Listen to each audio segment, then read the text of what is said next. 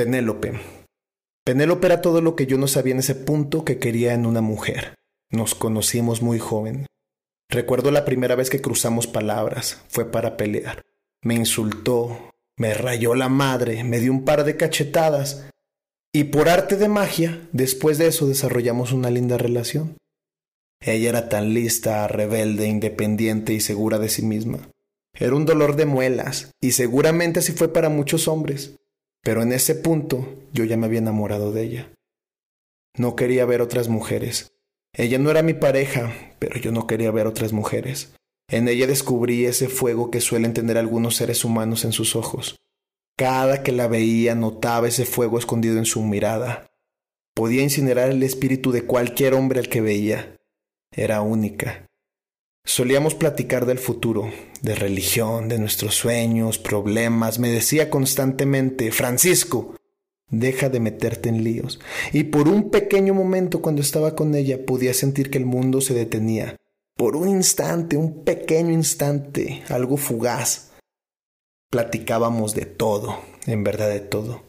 Yo era un desastre en aquellos días, no es como si hoy en día dejara de ser un desastre. El punto es que al paso de los años le pedí que fuera mi chica. Le expliqué que mi cielo brillaba cuando la tenía cerca, que ella era mi luna y yo quería ser su sol. Y todo ese cuento de pendejadas que uno construye alrededor de una persona cuando se enamora. Noté una mirada triste y desilusionada. Antes de que me diera una respuesta, yo sabía la respuesta.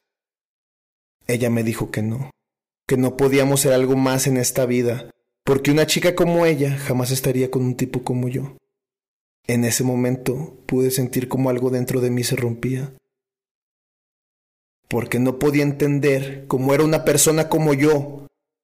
Creo que lo que más duele en ese tipo de circunstancias no es el rechazo en sí, es la loca obsesión por buscar dentro y fuera de ti esas características negativas que a final de cuentas te hacen ser quien eres pero no el que quisiera ser en ese momento.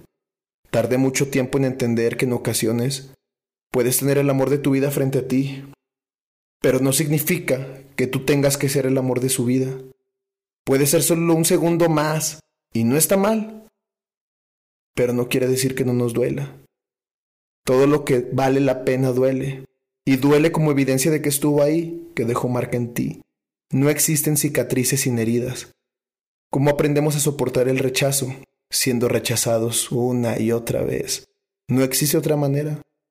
No dejes que tu ego te encierre en la construcción de que eres especial entre millones iguales a ti, porque no lo eres. Aunque vivamos pensando que lo somos, no es así. No estamos exentos a fracasos ni a sentir dolor.